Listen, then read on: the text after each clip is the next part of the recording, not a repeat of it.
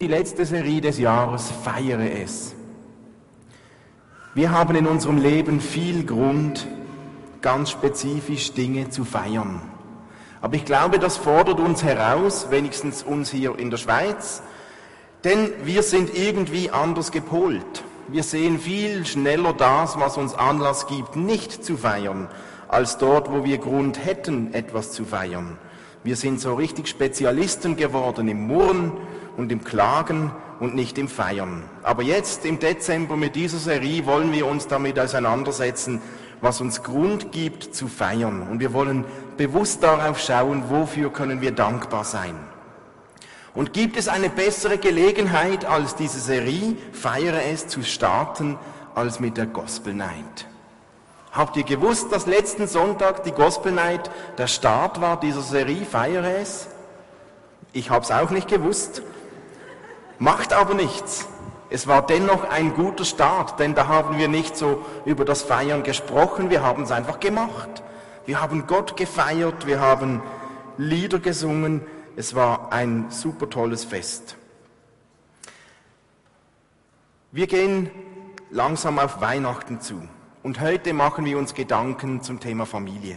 Weihnachten ist ja so das Familienfest schlechthin. Für die einen ist es der Höhepunkt, auch für die Familie, und für die anderen ist es wieder Tiefpunkt. Für die einen ein lange ersehntes Wiedersehen mit Familienmitgliedern und für andere manchmal eine Heuchelei, wo etwas zelebriert wird, das sonst den Rest des Jahres gar nicht so lebt. Ich bin überzeugt, dass trotz allem es etwas vom Wertvollsten ist, zu einer Familie zu gehören. Und deswegen gibt es auch viele Gründe, Familie zu feiern. Ich bin mir aber auch bewusst, Familien, dass das Thema Familie natürlich je nach eigenem Erleben, wie ich selbst meine Familie erlebt habe, ganz unterschiedliche Reaktionen auslösen wird.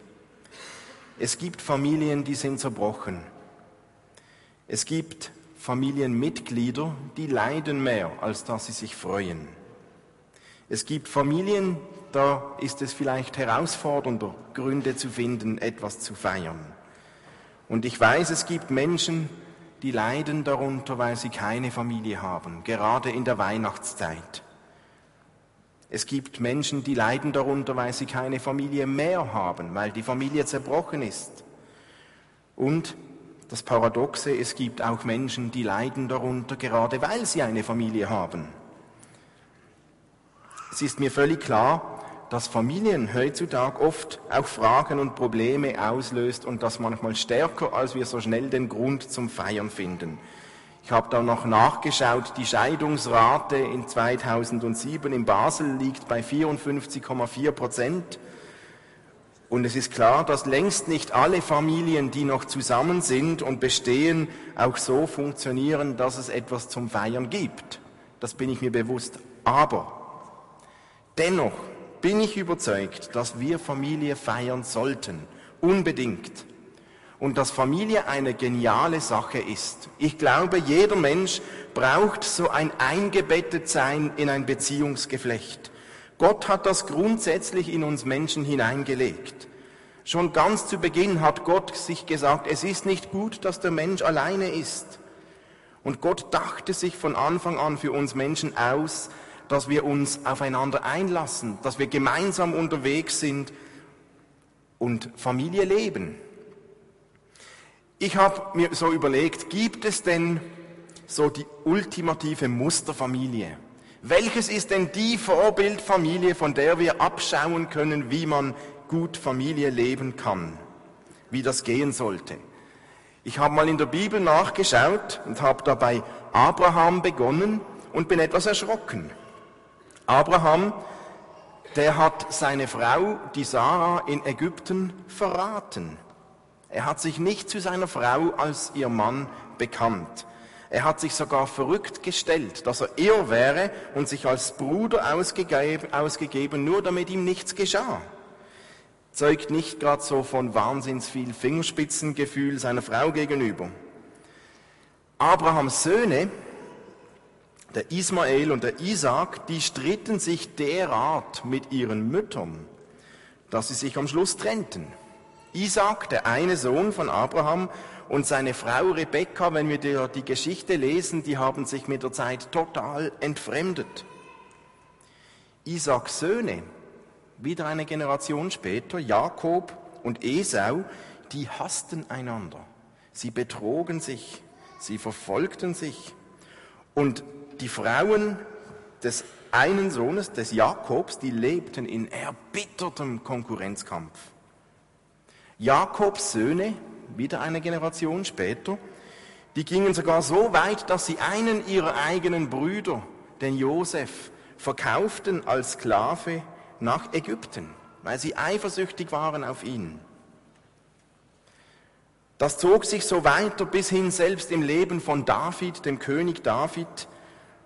Da sehen wir, dass Familie ein Schwachpunkt war in seinem Leben. Er beging Ehebruch auch da lief anscheinend einiges falsch. Also ich habe hier einfach wenig so mustergültige Familien gefunden, an der ich mich orientieren möchte, wenn ich da so schaue in diesen Stammbäumen. Und wenn wir Probleme haben und Herausforderungen im Umgang mit unseren Familien, dann befinden wir uns da in guter Gesellschaft. Die Bibel ist voll solcher Geschichten und so die göttliche Ahnengalerie war betroffen, oder? Das war Abraham. Und dennoch wurde genau diese Familie, der Abraham, wurde der Stammbaum, den Gott erwählt hatte. Abraham, der Glaubensvater. David wurde dann dargestellt von Gott als Mann nach dem Herzen Gottes.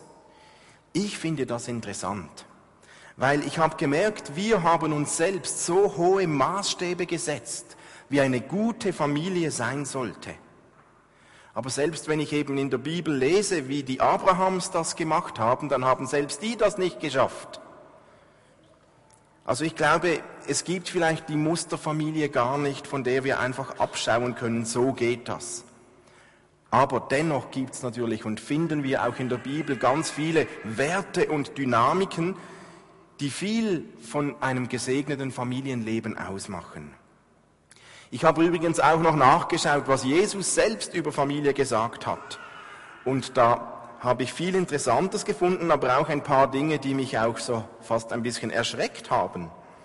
Jesus sagte zum Beispiel in Lukas 9 jemanden, der ihn fragte, ähm, ich möchte dir nachfolgen, sagt ihm Jesus so sinngemäß, folge mir nach, aber ohne Rücksicht auf deine Familie. Der durfte nicht mal mehr seinen Vater begraben gehen. In Lukas 14, da sagt Jesus sogar einem, wer seine Familie nicht gering achtet, kann nicht mein Jünger sein. Und in Markus 3 lesen wir, wie Jesus eigentlich seine Familie verleugnet, seine biologischen Wurzeln. Als ihm jemand sagt, hey, hier sind deine, ist deine Familie. Und dann sagt Jesus, wer ist meine Mutter und meine Brüder? Und er sagt, wer Gottes Willen tut, der ist mein Bruder und meine Schwester und meine Mutter. Also er verleugnet eigentlich seine biologische Familie. Das habe ich auch nicht nur so schick gefunden.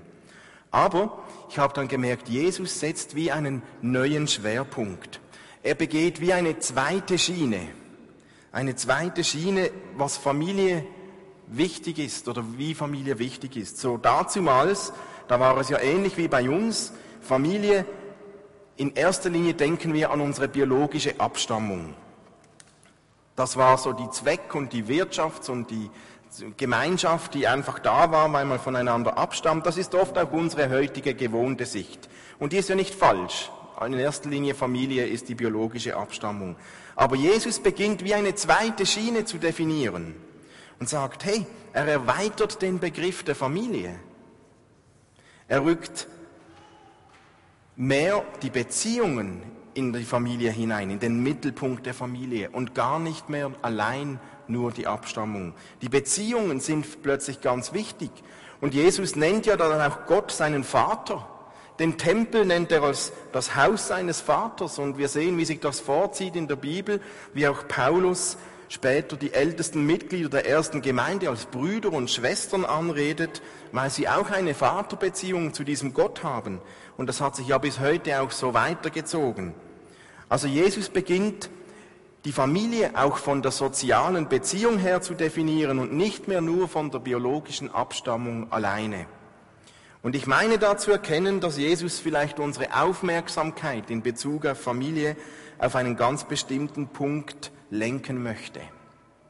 Und so simpel das tönt, so herausfordernd ist es in unserer Gesellschaft, weil wir sind uns so gewöhnt, wir beurteilen so schnell nach dem, wie viel wir gut machen und wie viel wir schlecht machen. Wenn wir Dinge richtig machen, dann gehören wir dazu. Wenn wir Fehler machen, dann ist es für uns fast normal, dann wird unser Platz irgendwann gestrichen und jemandem anders gegeben, der besser ist.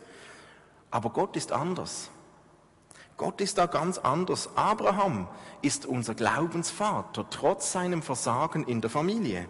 Jakobs Familie fand in der Bibel Platz, obwohl seine Söhne ihren Bruder verkauft hatten. Und David ist der Mann nach dem Herzen Gottes trotz seinem Ehebruch.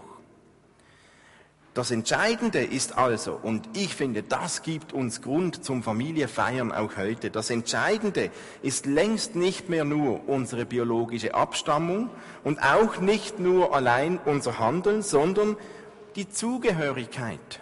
Die Zugehörigkeit. Ich gehöre dazu, weil ich erwählt bin und nicht nur, weil ich alles richtig mache. Meine Kinder zum Beispiel, die gehören einfach zu meiner Familie, auch wenn sie mich noch und nöcher ärgern oder auch wenn sie Dinge falsch machen oder in meinen Augen falsch machen und wir manchmal so richtig Zoff miteinander haben, ja dennoch sind sie meine Kinder und gehören zu meiner Familie. Dort, wo ich dazugehöre, ist ein Teil meiner Familie, beginnt Jesus zu sagen. Und das klingt mich spannend, weil das gibt eine Erweiterung der Familienkreise. Ich gehöre auf einer Seite natürlich in meine biologische Familie, aber ich habe noch andere Familienkreise. Dann ist plötzlich mein Hauskreis ist auch ein Familienkreis, zu dem ich gehöre. Da gehöre ich auch dazu. Unser Leitungsteam mit Christian und Martin ist auch ein Familienkreis, dem ich angehöre. Unsere Gemeinde, die Basileia Vineyard Basel, ist ein Familienkreis, zu dem ich gehöre. Und ich denke, die letzten drei Monate war auch unser Gospelchor ein Familienkreis, dem ich angehört habe. Und es gibt noch weitere solcher Kreise. Und ich habe gemerkt, wenn Zugehörigkeit so ein Wert ist, den man feiern sollte, dann haben wir plötzlich mehrere so Bereiche, denen wir zugehören, die wir feiern sollen. Ich darf dazugehören. Und es gibt vielleicht noch viel mehr, noch weitere solche Kreise, zu der wir gehören. Es sind alles aber Orte, die ein Beziehungsgeflecht darstellen und zu denen ich gehören darf. Und da gibt es diese Werte, die so viel ausmachen von Familie. Wenn ich wo dazugehöre, und das sind Werte, die wir feiern sollen, auch wenn in der Praxis nicht immer alles wunschgemäß läuft. Aber ein solcher Wert ist, in einer Familie, wo ich dazugehöre, darf ich ein Stück Heimat erleben. Da fühle ich mich zu Hause. Und dort, wo ich mich zu Hause fühle, da bin ich entspannt. Da kann ich abschalten, da kann ich mich erholen, da kann ich mich ausruhen und noch vieles mehr. Aber so ein Stück Heimatgefühl. Dort, wo ich dazugehöre, ich erlebe das auch in unserem Hauskreis zum Beispiel, da lebe ich etwas an Geborgenheit und da bin ich angenommen. Da bin ich angenommen und ich darf sein, wie ich bin, auch wenn ich nicht perfekt bin. Ich habe gelernt, was für ein Segen, wenn ich irgendeiner Gruppe zugehöre, wo ich mich nicht verstecken muss und nicht besser sein muss, als ich bin und auch nicht anders, anders sein muss, als ich bin. Diese Zugehörigkeit, und das ist auch ein solcher Wert, gibt diesen vertrauten Rahmen. Und der vertraute Rahmen, der gibt Sicherheit. Und ich finde das so schön, wenn man wo dazugehört, dann darf man Fehler machen. Gerade auch ohne sofort in die Pfanne gehauen zu werden. Und dennoch gehöre ich dazu, auch wenn Fehler passieren. Ich weiß in diesen Familienkreisen, in meiner Familie, wenn ich Hilfe brauche, dann ist jemand da, der mir hilft. Ich weiß, wen ich um Hilfe fragen kann. Und ich stelle sicher, dass meine Familie weiß, wenn sie Hilfe braucht, dass sie bei mir anrufen dürfen. Das ist so ein Segen der Zugehörigkeit dieses Familienkreises. Und es ist so eine Entscheidung zum Miteinander. Wir gehören auch zusammen, auch wenn es mal Streit gibt. Auch wenn wir mal unterschiedlicher Meinung sind, auch wenn es Krisen gibt, auch wenn es mal stürmt, auch wenn es mal rüttelt, auch wenn jemand mal ausruft, dennoch gehören wir zueinander und halten aneinander fest, weil wir uns dazu entschieden haben, an dieser Zugehörigkeit festzuhalten. Und so kann es noch viele andere Familienkreise geben.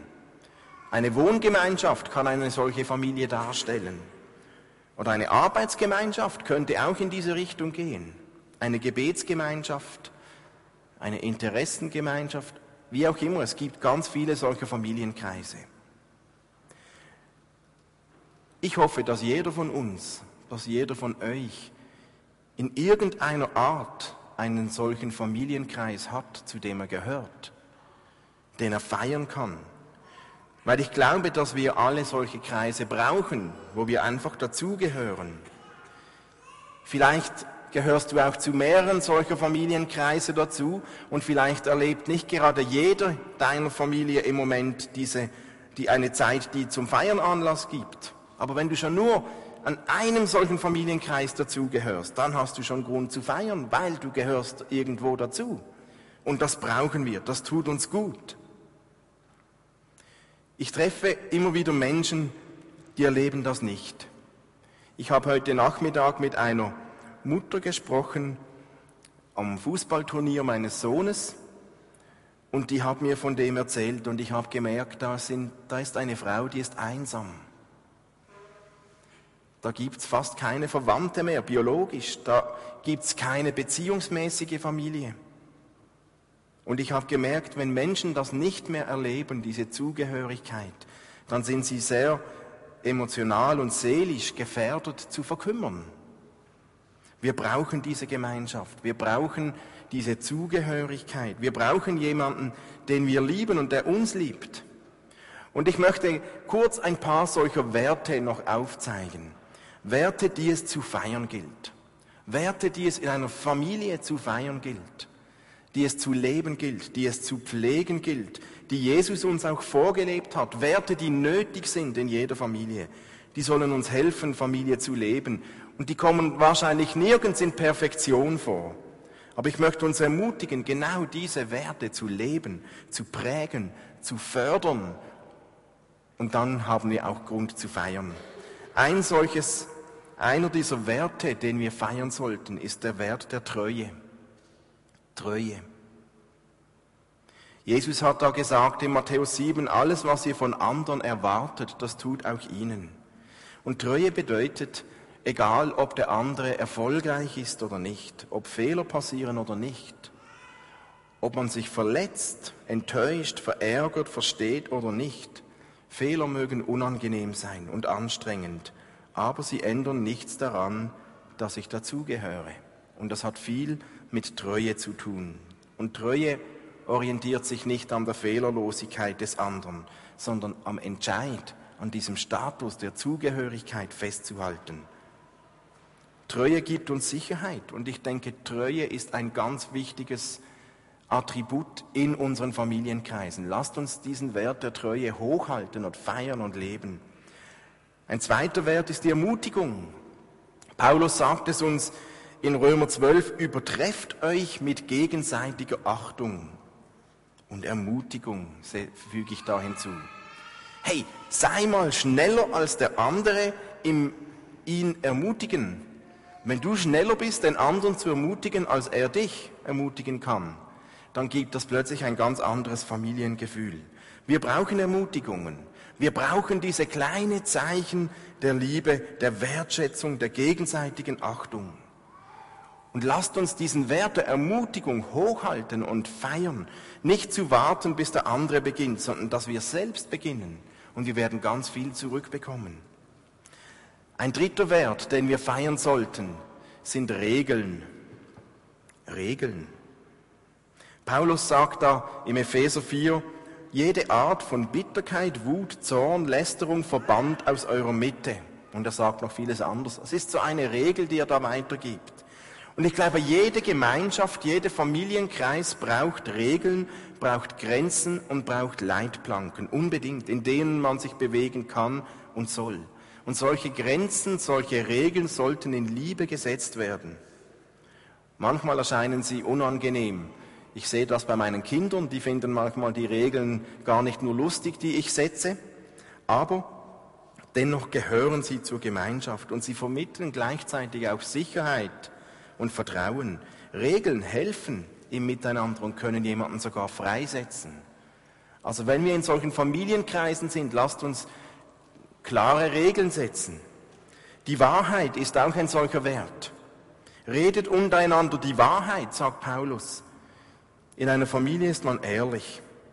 Für mich ein ganz wichtiger Wert, die Wahrheit. Manchmal kann die Wahrheit auch unangenehm sein. Sie kann wehtun, aber noch viel mehr schmerzt Unwahrheit. Und ich denke, wenn Liebe und Wohlwollen und Ermutigung die Motivation sind, dann helfen sie uns mit der Wahrheit umzugehen. Ehrlichkeit und Wahrheit sind für mich so ein Grundpfeiler dieser Familien des Miteinanders. Die Liebe. Wir sprechen so viel über die Liebe. Liebt einander, wie ich euch geliebt habe, sagt Jesus. Die Liebe ist so ein Wert, den wir feiern sollten, ganz bewusst.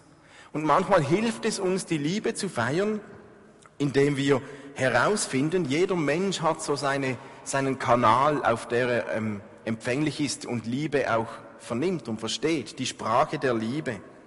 Finde heraus, welche Sprache der Liebe deine Familienmitglieder sprechen und auch welche Sprache du selbst sprichst.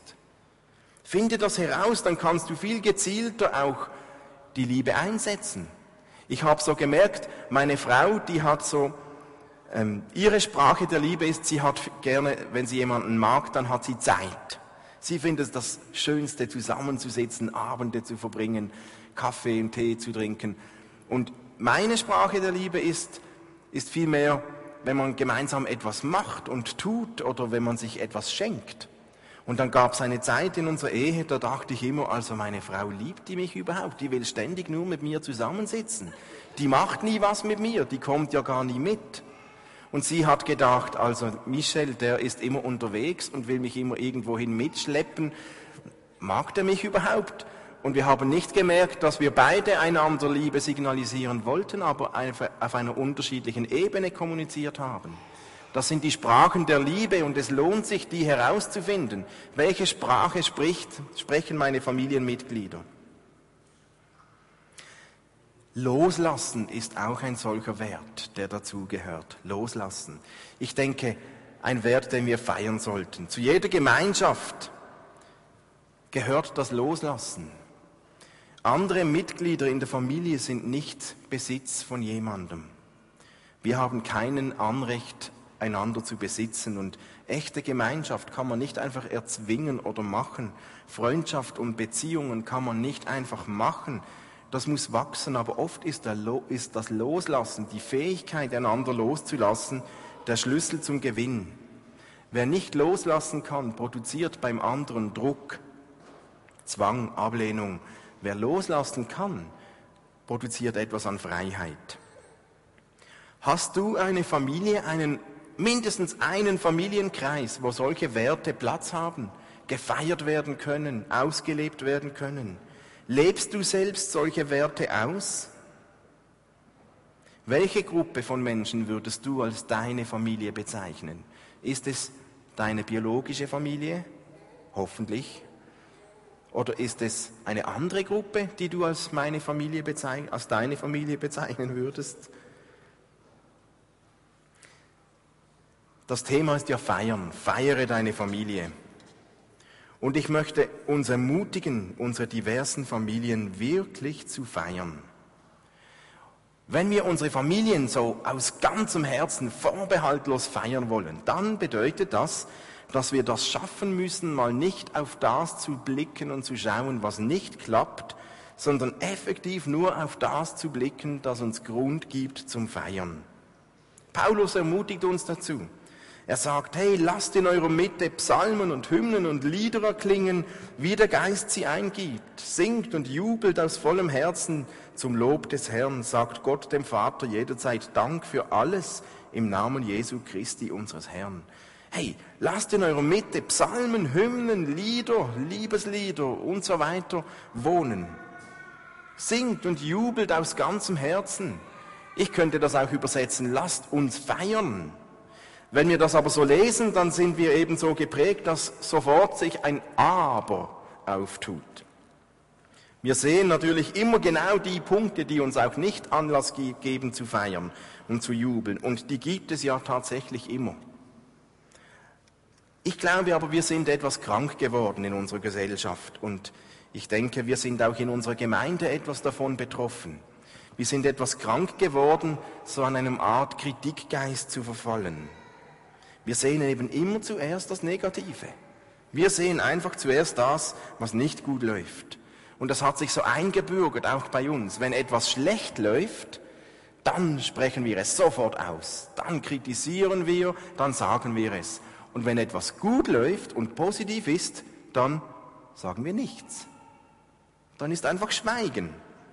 Und wenn jemand dann so ganz viel eigenes positives Denken hat, dann kann man das Schweigen als okay betrachten oder interpretieren. Aber wir wissen es oft nicht, weil man das Positive eben nicht ausspricht, sondern nur das, e, das Negative.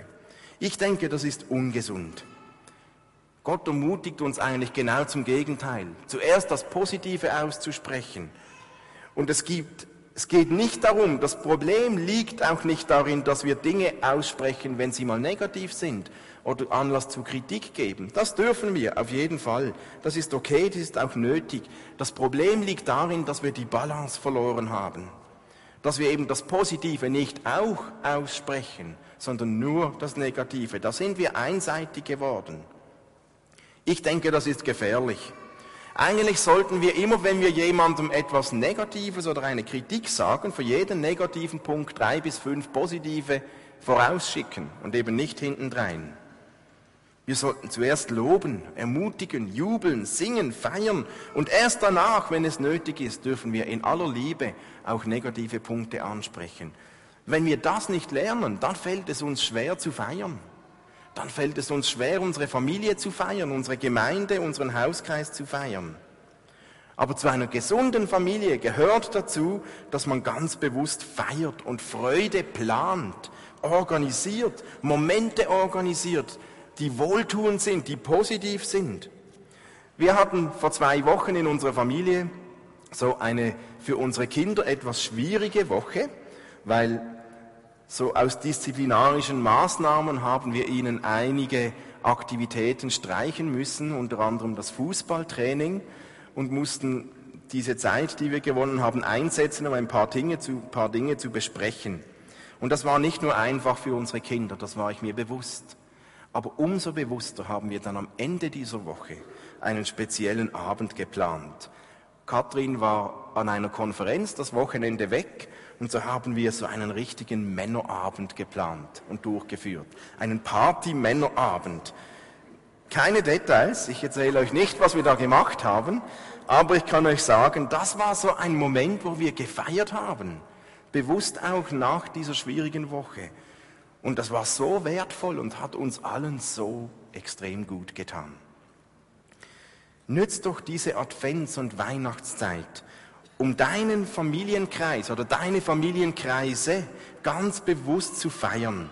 Sag mal wieder einfach bewusst Danke. Schön, dass es dich gibt. Und sag nur das Positive. Nur. Negatives mal verboten. Ist gar nicht immer so einfach. Aber sprich mal aus, was dich ermutigt am anderen, was du toll findest. Und gib alles, was du hast, um Wertschätzung auszudrücken.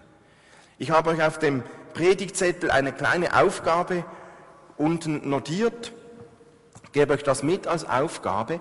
Schreibt doch mal in deinen Familienkreisen von jedem Mitglied drei, aber auch fünf bis zehn wären noch besser, mindestens drei Dinge auf, die du toll findest an deinen Familienmitgliedern, die du schätzt, die dich faszinieren, Dinge, die dich begeistern, die dich ermutigen. Schreib mal drei bis fünf Dinge auf und dann organisiere einen Moment mit deinem Familienkreis, wo ihr das einander sagt, wo du das sagst, ohne Wenn und Aber, einfach nur das Positive. Hey, das ist so wohltuend. Ja? Nehmt ihr das mit als Aufgabe für die nächste Zeit Und ich möchte eigentlich schließen, indem ich euch ein praktisches Beispiel gebe. Ich habe gedacht, soll ich das machen? Aber ich habe mir gedacht, doch, das mache ich jetzt, weil das gehört dazu. Ich mache hier jetzt den Anfang und zeige euch auch gerade ein Beispiel, wie das sehen kann. Ich möchte nämlich einigen wenigen Menschen aus so Familienkreisen von mir kurz ein Danke sagen.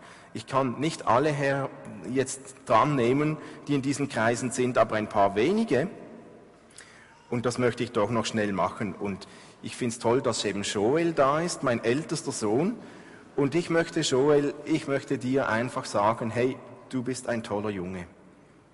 Ich schätze an dir, du bist so hilfsbereit, treu, du bist großzügig, du bist sehr begabt und sensibel und ich bin stolz auf dich. Und ich möchte dir Danke sagen für deine positive und liebe Art, die du hast und komm doch schnell hierher und ich habe dir ein Merci. Hey, das ist mein Sohn.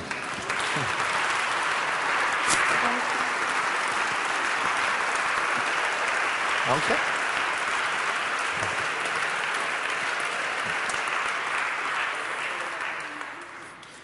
Ich bin gesegnet mit tollen Kindern, das kann ich euch sagen. Ich habe noch andere Familienkreise, die ich erwähnen möchte. Ein Familienkreis, wo ich viel Zeit verbringe, ist unser Leitungsteam. Wir sitzen zusammen im Büro und ich möchte dir, Martin, Danke sagen für dein Vertrauen, für deine Treue, deine Ehrlichkeit, deine Offenheit mir gegenüber. Danke für den Raum, den du mir gibst und ich schätze dich sehr und habe dich sehr gern bekommen. Danke für alles, Martin.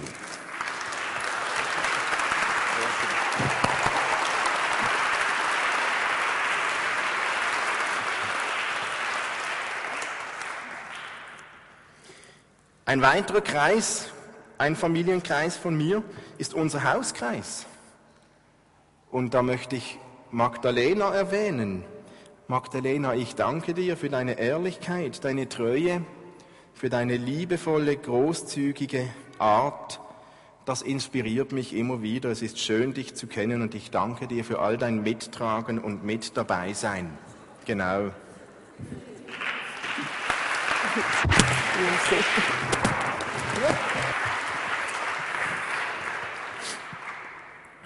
Und ein weiterer Familienkreis, dem ich auch angehöre, ist unsere Gemeinde. Und ich möchte Ellen etwas sagen. Ellen, du bist für mich eine große Ermutigung. Mir tut es jedes Mal gut, wenn ich dich sehe. Du hast eine Fröhlichkeit, eine wohlwollende, positive Art und du bist eine treue Beterin im Hintergrund. Das sieht man oft nicht im Vordergrund, aber ich weiß das. Und ich bin sehr, sehr froh um dich und ich danke dir für all deine Hilfe und Wertschätzung und Ermutigung, die du mir im letzten Jahr gegeben hast, die du lebst und vermittelst. Danke, Ellen. Komm, du kriegst auch eins.